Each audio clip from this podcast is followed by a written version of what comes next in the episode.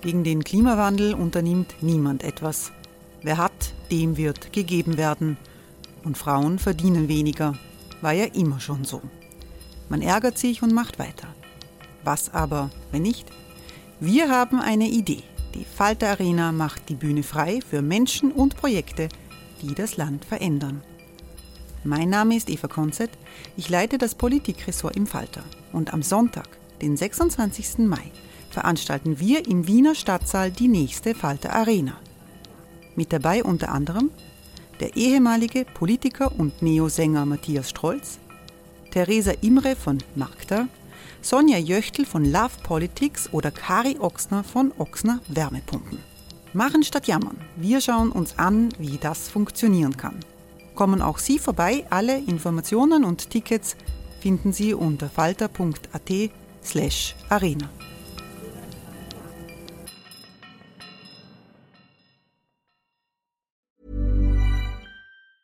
Hey, it's Ryan Reynolds, and I'm here with Keith, co star of my upcoming film, If, only in theaters, May 17th. Do you want to tell people the big news?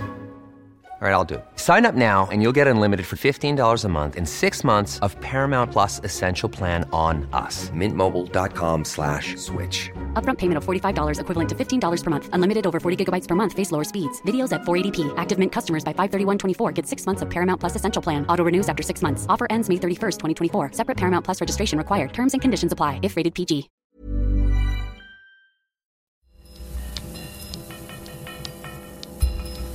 Falter Radio, der Podcast mit Raimund Löw. Sehr herzlich willkommen, meine Damen und Herren, im Falter Radio. Vor 75 Jahren haben Soldaten der Roten Armee das Konzentrationslager Auschwitz befreit. Panzer der 322. Infanteriedivision der ersten ukrainischen Front durchbrachen das Eingangstor. Das verbliebene Wachpersonal wurde entwaffnet und festgenommen. Über eine Million Menschen wurden in dem deutschen KZ auf dem Boden des besetzten Polens ermordet. Einige wenige haben überlebt. Wie gingen die Überlebenden mit der Erinnerung an die furchtbaren Ereignisse um? Im Falter-Salon, dem Podcast für Stadt und Kultur, geht Anna Goldenberg dieser Frage nach. Antworten fand sie bei Kindern von Auschwitz-Überlebenden. Der Journalist und Falter-Kolumnist Peter Michael Lingens erzählt ja von seiner Mutter, der Widerstandskämpferin Ella Rainer Lingens. Lise Scheiderbauer, Anna Goldenbergs Großtante, berichtet über ihren Vater Paul Pollack, der als Jude nach Auschwitz verschleppt wurde.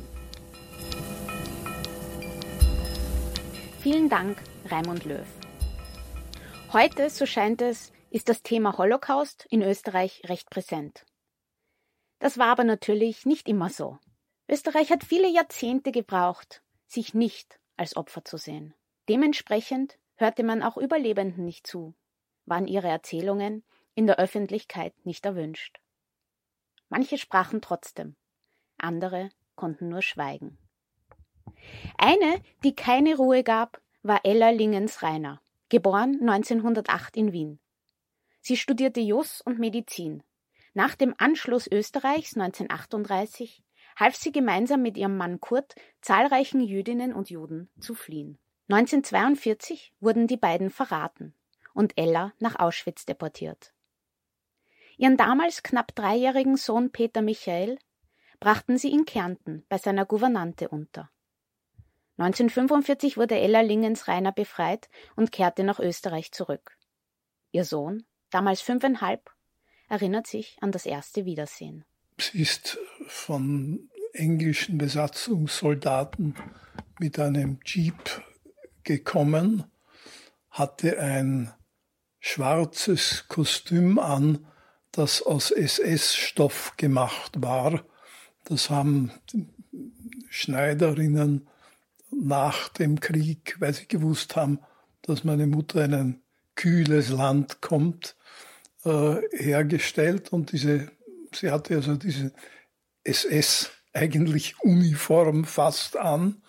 Sie hatte Stiefel an und sie hatte schlohweißes Haar, denn sie hat in Auschwitz Flecktyphus gehabt und eine der Folgen ist, dass einem die Haare also weiß werden, obwohl sie erst 35 war. Das heißt, sie hat mir eigentlich Angst gemacht. Äh, ich habe ein paar Tage gebraucht, um mich an sie zu gewöhnen. Ich war ja auch gebunden eigentlich.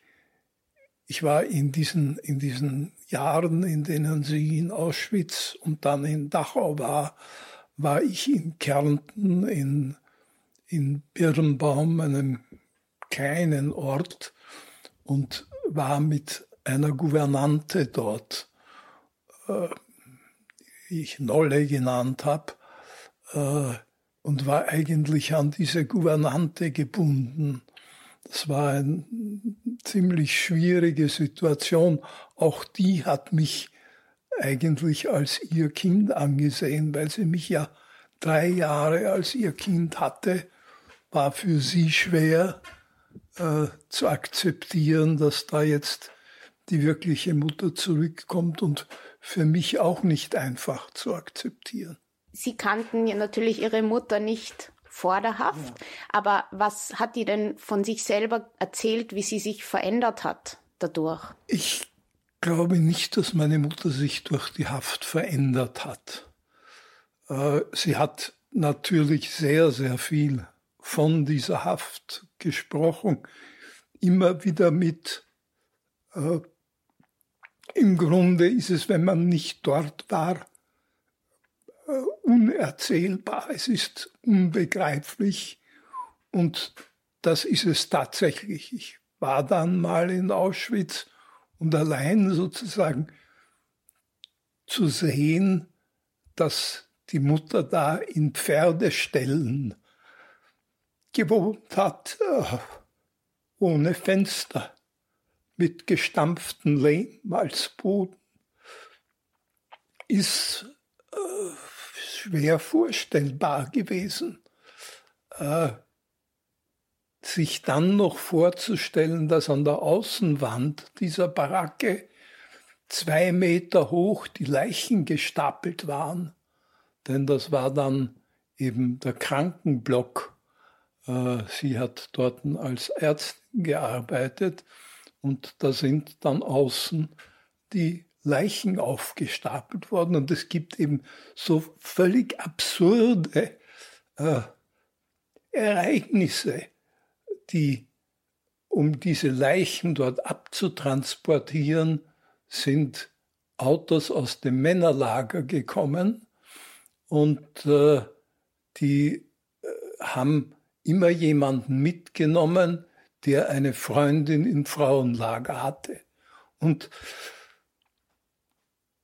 ich bitte sich praktisch äh, vorzustellen, dass die, der seine Freundin getroffen hat und mit ihr hinter einem Busch gevögelt und in der Zwischenzeit haben die anderen Männer die Leichen aufs Auto geworfen. Das sind, das sind eben völlig irre Situationen.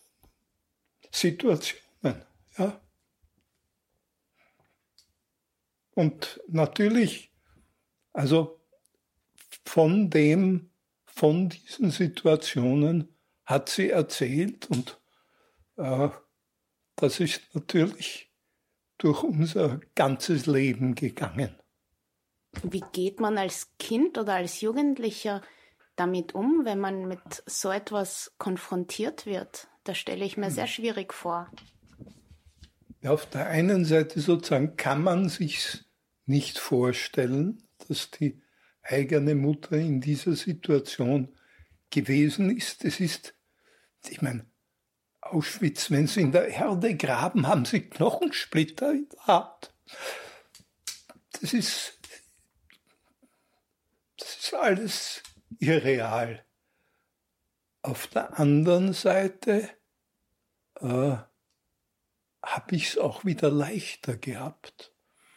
In gewisser Hinsicht zum Beispiel ist es leichter, sich als Kind vorzustellen, meine Mutter war unter denen, die Widerstand geleistet haben und dafür eingesperrt worden ist und Auschwitz erlitten hat, es ist wahrscheinlich viel schwerer, das Kind zum Beispiel von einem SS-Mann zu sein, der dort Wache gehalten hat, wenn man sich sagen muss, was hat mein Vater getan? Und äh, ich habe, und auch meine Mutter hatte das, wir hatten immer sehr viel Verständnis für die Kinder von Belasteten, weil damit fertig zu werden, dass der eigene Vater, den man ja gern hat, zumindest ein mehr oder weniger großes Rädchen in einer Mordmaschine war, ist wahrscheinlich schwerer, als äh, damit zurande zu kommen, dass die eigene Mutter äh, eingesperrt war.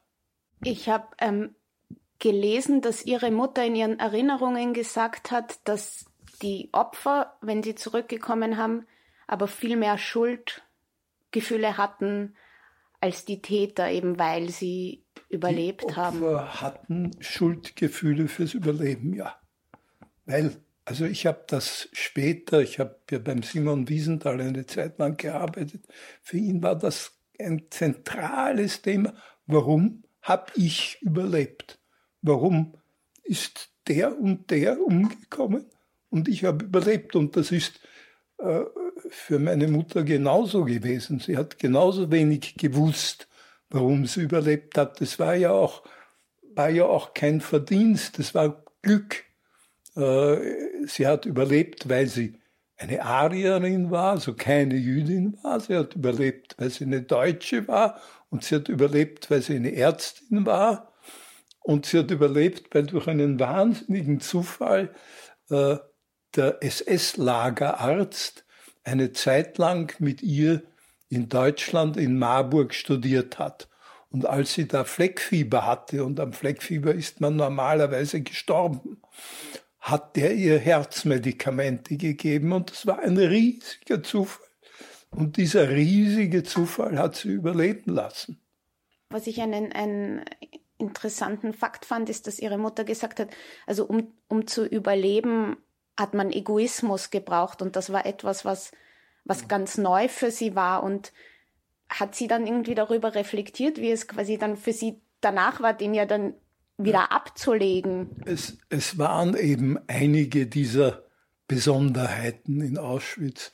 Also zum Beispiel, dass Stehlen selbstverständlich war. Man musste, wenn man überleben wollte, es, es, es war eben eine Situation, wo, wo immer gewesen ist, überlebt er oder überlebe ich und ich überlebe, wenn ich diesen winzigen Vorteil habe. Ich sage eine, eine der, der typischen Erzählungen, es gab in diesen Baracken immer einen sogenannten Capo, also jemanden, meistens die längst dienenden Häftling oder, was die SS besonders gern getan hat, eine Kriminelle. Es waren ja in Auschwitz nicht nur Widerstandskämpfer, sondern es waren ja auch ganz gewöhnliche Kriminelle dort eingesperrt.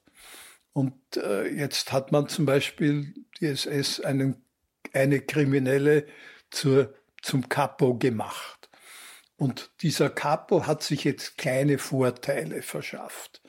Äh, weiß ich, einen Trinkbecher, eine zweite Decke, äh, eine Nähnadel oder irgendwelche Dinge, die das Überleben erleichtert haben.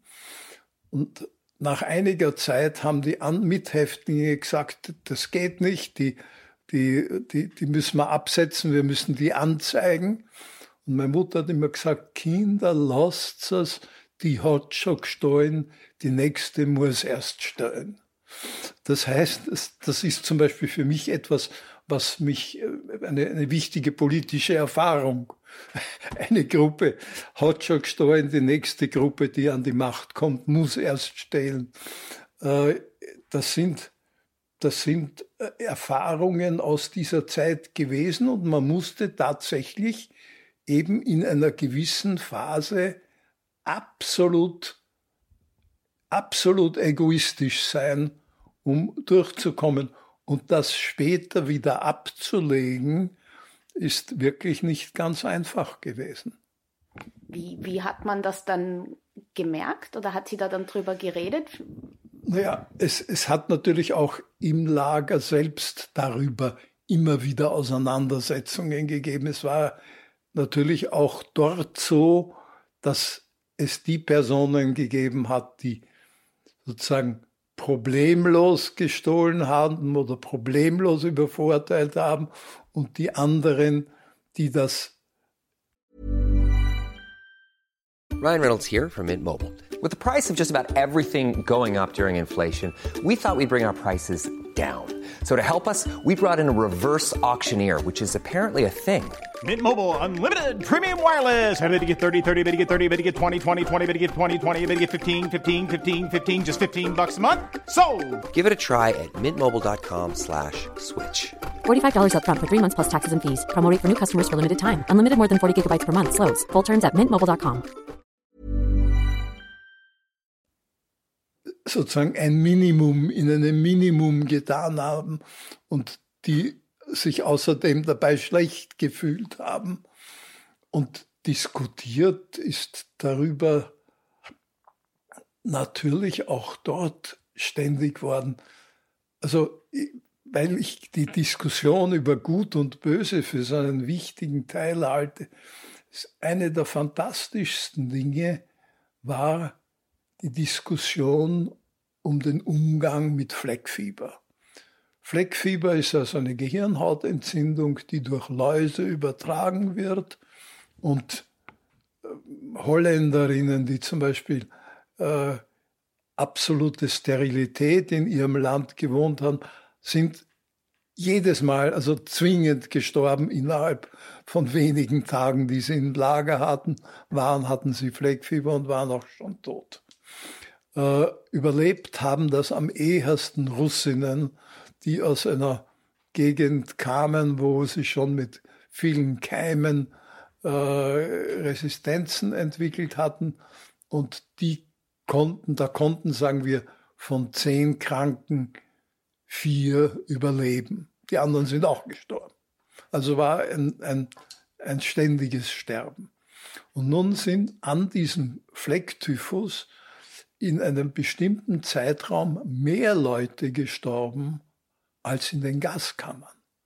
Das muss man sich vorstellen. Die, die Gaskammern haben voll gearbeitet. Also die, da, da ist, sind Züge hineingeführt worden und dennoch sind mehr Frauen am Fleckfieber gestorben.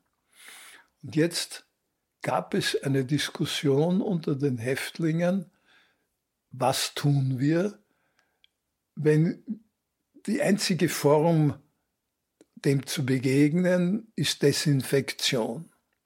Dazu brauchen wir Desinfektionsmittel. Die bekommen wir nur von der SS. Daher müssen wir der SS sagen, dass es Fleckfieber gibt. War das Gespräch unter den Ärztinnen. Daraufhin haben, hat, gab es eine Ärztin, ich habe sie kennengelernt, eine Katholikin, die gesagt hat, das geht nicht. Wenn wir der SS sagen, es gibt Fleckfieber, passiert Folgendes. Die SS sagt Kranke vor und dann müssen alle Kranken in allen Blocks und wo immer und auch hier im Krankenblock selbst zusammengesammelt werden und die werden ins Gas geschickt von der SS. Das ist die sichere Reaktion. Daher, wir, wenn wir das tun, wenn wir unsere eigenen Kameraden anzeigen, dann verraten wir alles, äh, was wir eigentlich verteidigen wollten. Hinter dieser Frau ist eine größere Gruppe gestanden.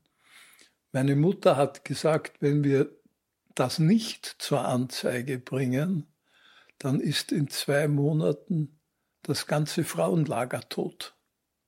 Dann sind alle tot. Wir müssen es zur Anzeige bringen.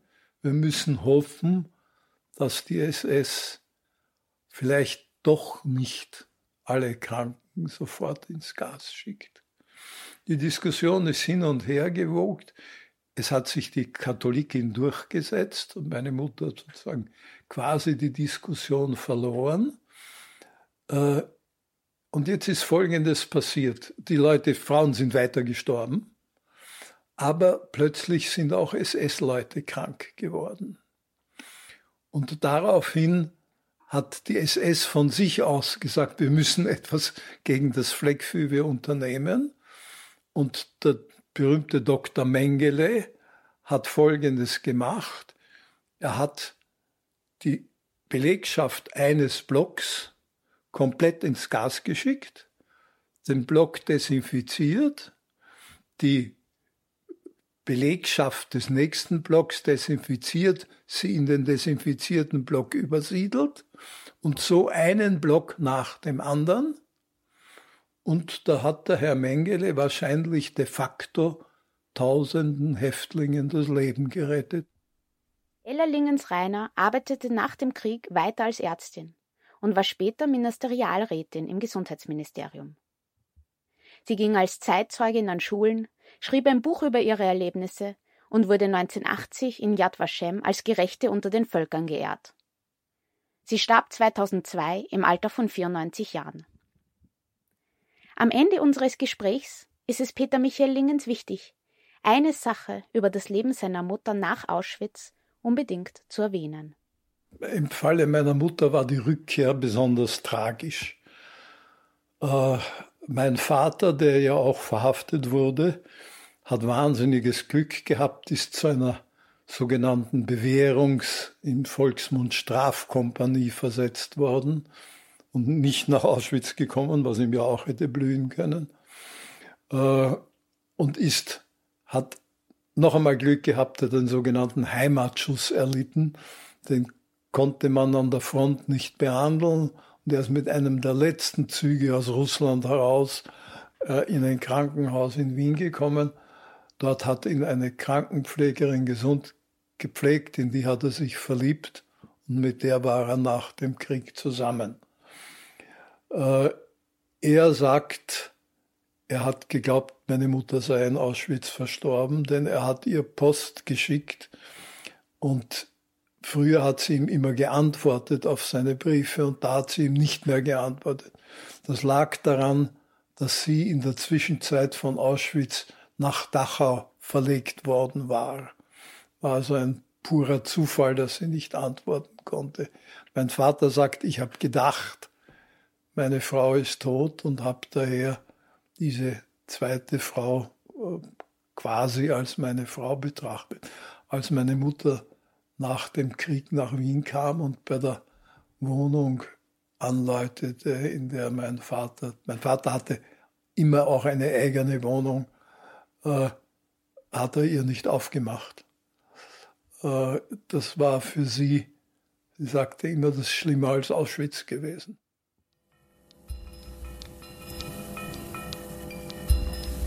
Genauso wie Peter Michael Lingens lernte auch meine Großtante Lise Scheiderbauer ihren Vater erst 1945 kennen. Ihr Vater Paul Pollack war Jude und arbeitete als Arzt bei der Polizei in Wien. 1938 wurde er ins Konzentrationslager Buchenwald verschleppt. Ihm gelang die Flucht nach Italien. 1944 wurde er aber von dort nach Auschwitz deportiert, von wo er vor 75 Jahren am 27. Jänner 1945 befreit wurde. Lise war zu dieser Zeit gemeinsam mit ihrer Mutter und ihrer Schwester im Konzentrationslager Theresienstadt. Im Juli 1945 traf sich die Familie in Wien wieder. Nach dem Krieg war ich einen Moment sehr schockiert, wie ich ihn gesehen habe. Ich war neun Jahre alt und kannte ihn überhaupt nicht.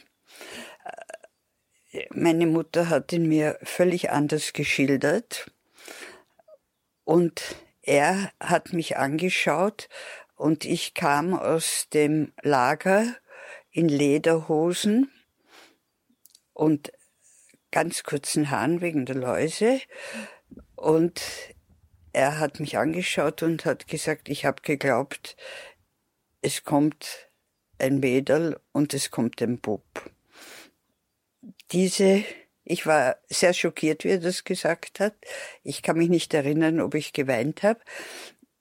Aber dieser, diesen Schock, den ich damals gehabt hat, der hat sich dann sehr schnell verändert, weil er war äh, so beglückt, wie er mich gesehen hat. Er hat mich ja auch nicht gekannt. Er hat mich verlassen, wie ich zwei Jahre alt war. Und er hat dann gesagt, sie schaut aus wie die Edith. Die Edith war seine Schwester, die umgekommen ist und der ich auch tatsächlich sehr ähnlich geschaut habe. In meiner Familie gibt es unterschiedliche Erzählungen über meinen Urgroßvater Paul, den ich nie kennengelernt habe. Er starb 1973 im Alter von 81 Jahren. Meine Großmutter Helga, Lises ältere Schwester, spricht ungern über ihren Vater. Er sei ängstlich und sentimental gewesen. Das habe sie damals als Teenager genervt. Auch wenn sie heute natürlich weiß, dass er schwer traumatisiert war. Das erzählte sie mir für meine Recherchen für mein Buch Versteckte Jahre, das 2018 erschien. Beide Schwestern sind sich aber in einem einig. Sie hatten ein Riesenglück, überhaupt wieder eine Familie zu sein.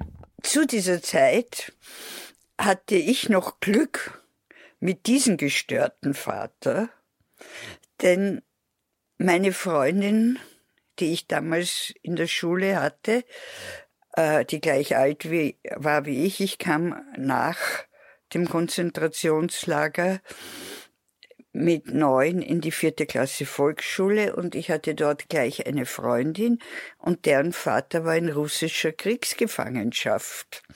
Und von den anderen Kindern waren auch ein Großteil entweder die Väter in Kriegsgefangenschaft oder äh, sind sie gefallen. Es waren viele Waisenkinder. Äh, ich habe jetzt eine Kollegin von mir, wir haben da über diesen Krieg geredet, sie ist gleich alt wie ich. Sie war ein Flüchtling aus äh, der Tschechoslowakei. Deren Vater ist erschlagen worden, deutschsprachig. Sie kam mit ihrer Mutter alleine nach Wien und den Brüdern. Und sie hat mir dann gesagt, ich war so unglaublich neidig auf dich. Und ich habe ich hab gesagt, du hast ja viel besser getanzt als ich. Er hat gesagt, aber du hast einen Vater. Das waren, das war diese Generation. Sie war neidig, weil ich einen Vater hatte, der aus Auschwitz kam. Und wenn du sagst, ein gestörter Vater, und du hast schon erzählt, er hatte, er hatte die Albträume, wie, wie seid ihr da als Familie damit umgegangen? Damit und mit anderen Sachen? Äh, wir waren ja alle gestört. Wir waren alle gestört. Ich war wahnsinnig, wie meine Schwester sagt, jähzornig. Äh, wir haben alle miteinander geschrien. Es hat in unserer Wohnung keine Tür gegeben, die nicht abgeschlagen war. Äh, wir sind sehr explodiert, die Familie. Auch der Papa hat geschrien, die Mama hat geweint. Äh, ich habe mich angeblich auf den Boden geschmissen und ich bin dann ins Bett von den Eltern gegangen. Also wir waren in einer gewissen Weise ungehemmt. Und wenn der Papa in der Nacht geschrien hat, ist irgendjemand vor ihm gestanden und hat gesagt, Papa, aufwachen. Äh, ich glaube, wir waren so glücklich, weil wir einfach zusammen waren. Also ich jedenfalls. Ich habe mir nicht mehr vorstellen können, dass ich von meinem Vater je wieder getrennt werde, von meiner Mutter auch nicht. Und äh, wie ich geheiratet habe, hat, haben meine Eltern mir gesagt, du musst nicht bei diesem Mann bleiben, dein Zimmer ist immer für dich da. Und ich wusste, das stimmt.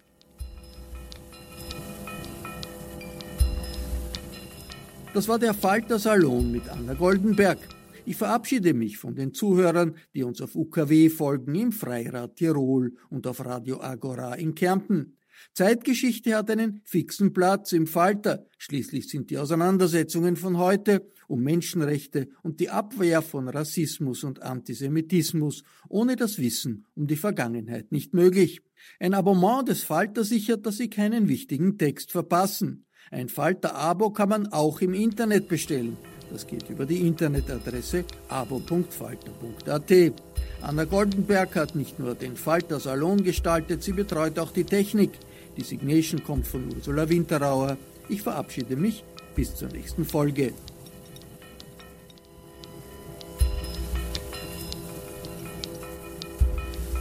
Sie hörten das Falterradio, den Podcast mit Raimund Löw.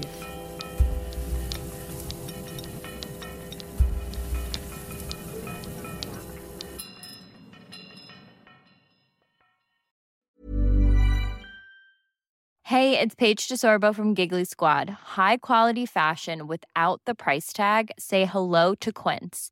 I'm snagging high-end essentials like cozy cashmere sweaters, sleek leather jackets, fine jewelry, and so much more. With Quince being 50 to 80% less than similar brands.